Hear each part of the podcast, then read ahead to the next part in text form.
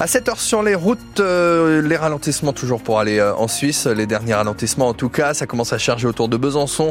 On a toujours cet arbre en travers de la chaussée sur euh, le chemin de la Malate à la sortie de Besançon en direction de Chalès, mais ça vous impacte également dans l'autre sens de circulation.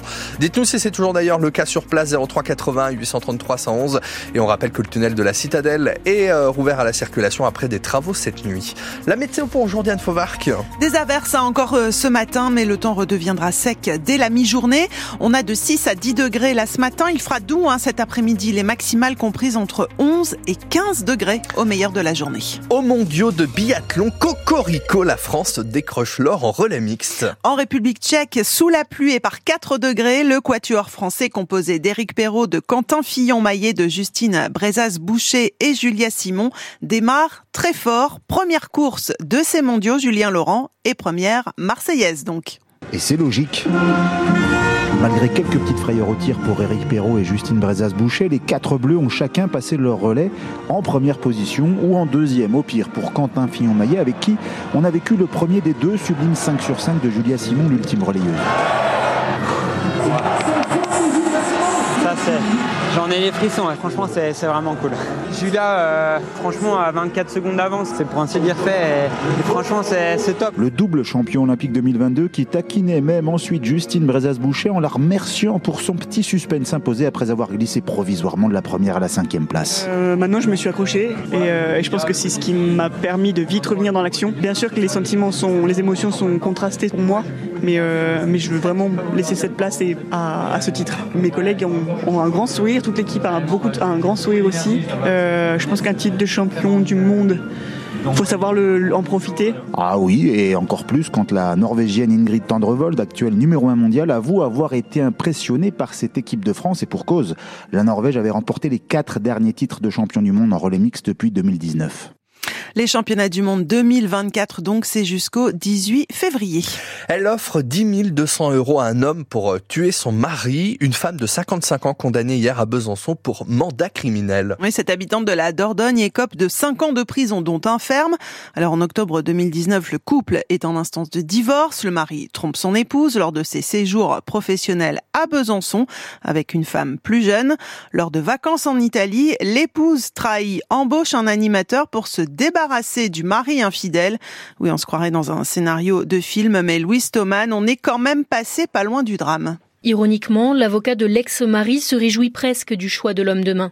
Heureusement que madame est tombée sur un petit escroc de banlieue parisienne et pas sur un tueur de la mafia pendant ses vacances en Italie en octobre 2019.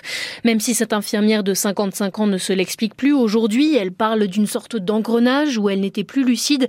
L'intention de tuer ne fait aucun doute au procureur. Il cite ce message.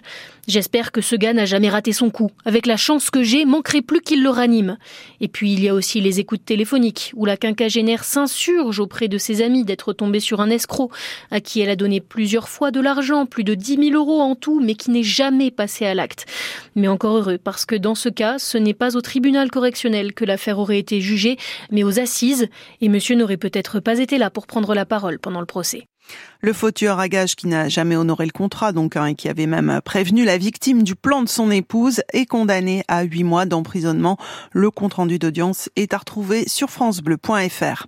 À Pontarlier, lui, se venger en usurpant l'identité de ses victimes. Un homme de 28 ans qui n'a pas supporté d'être évincé de son association et licencié de son entreprise a passé des commandes en se servant, en fait, du patronyme et de l'adresse de ses, de ses anciens collègues, commandant tout genre, hein, de la pizza à l'objet sexuel. L'intéressé se servait d'ailleurs au passage, ce qu'il a perdu. Le pontisalien a reconnu les faits en garde à vue et sera jugé au mois de juin.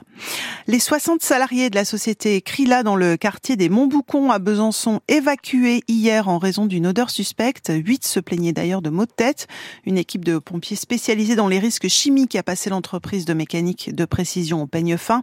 Au final, cette odeur provenait a priori d'une canalisation qui venait d'être débouchée. L'ensemble du personnel a donc pu réintégrer les locaux. Deux opérateurs du tiers payant victimes de cyberattaques et plus de 33 millions de personnes concernées par un vol de données. Vol de l'état civil, de la date de naissance et du numéro de sécurité sociale des assurés sociaux. Donc, sachez que si vous faites partie des victimes, c'est de toute façon les deux opérateurs concernés qui vont vous informer individuellement et directement. Vous avez les précisions sur francebleu.fr. Alors que le remaniement du gouvernement se fait toujours attendre, lui a dit qu'il n'irait pas. François Bayrou, dont le nom hein, a mis lui-même fin au suspense.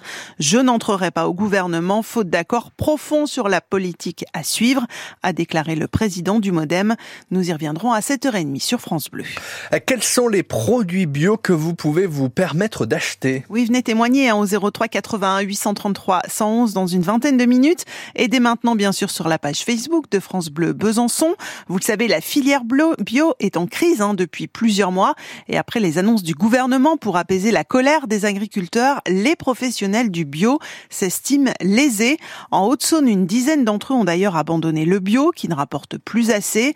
Des professionnels qui se disent oubliés par l'État mais aussi par les distributeurs et les clients désormais, comme en témoigne Vincent Heyer. Il est éleveur laitier à Dampierre-sur-Linotte, président du groupement des agriculteurs bio de Haute-Saône. Il y a un effet pouvoir d'achat, euh, forcément, hein, qui est lié aux différentes crises qu'il y a eu, la crise sanitaire et puis de la guerre en Ukraine. Après, ces crises-là, elles ont permis à la distribution en particulier d'augmenter euh, les prix euh, très fortement sans que le producteur en profite. Et aujourd'hui, il y a un recul de la consommation et dans la distribution, on a une réaction qui est complètement inverse à celle qu'il faudrait avoir. C'est-à-dire que quand on fait moins de chiffre d'affaires sur le rayon bio, on augmente les marges encore pour pouvoir garder de la marge sur ce rayon et pour finir, on déréférence les produits parce qu'on n'arrive plus à les vendre. Aujourd'hui, le prix des produits bio, il continue de suivre une inflation alors qu'elle n'existe pas euh, au niveau de la production. Par contre, nous, ce qu'on dénonce, c'est qu'à l'inverse, euh, il y a un profit qui est réalisé sur les activités bio aussi par l'État, du fait que les produits sont plus chers, une TVA qui est beaucoup plus rentable pour l'État sur les produits bio. Quand je fais le calcul, moi, sur une ferme comme la mienne, aujourd'hui, la différence de TVA qui est prise sur l'État sur un fromage bio par rapport à un fromage non bio, elle lui permet d'engranger plus que ce qu'on n'a jamais pu toucher d'aide, de soutien à la bio. Le président du groupement des agriculteurs bio de Haute-Saône qui a rendez-vous avec le préfet cet après-midi pour parler de ces difficultés. On attend vos appels. Hein. Venez nous dire donc quels sont les produits bio que vous pouvez vous permettre d'acheter. Vous êtes déjà nombreux à poster vos messages sur la page Facebook de France Besançon, mais on peut vous entendre aussi au 03 81 833 111. À Noironte, c'est à l'ouest de Besançon. Hein. Les parents d'élèves se mobilisent à leur tour contre la fermeture d'une des cinq classes à la rentrée de septembre. Ils ont prévu de se retrouver dans dans une heure, hein, 8 heures devant l'école pour faire entendre leur mécontentement. Selon eux, cette suppression entraînera notamment la perte du NATSEM et puis la création de classes de 25 élèves à triple niveau.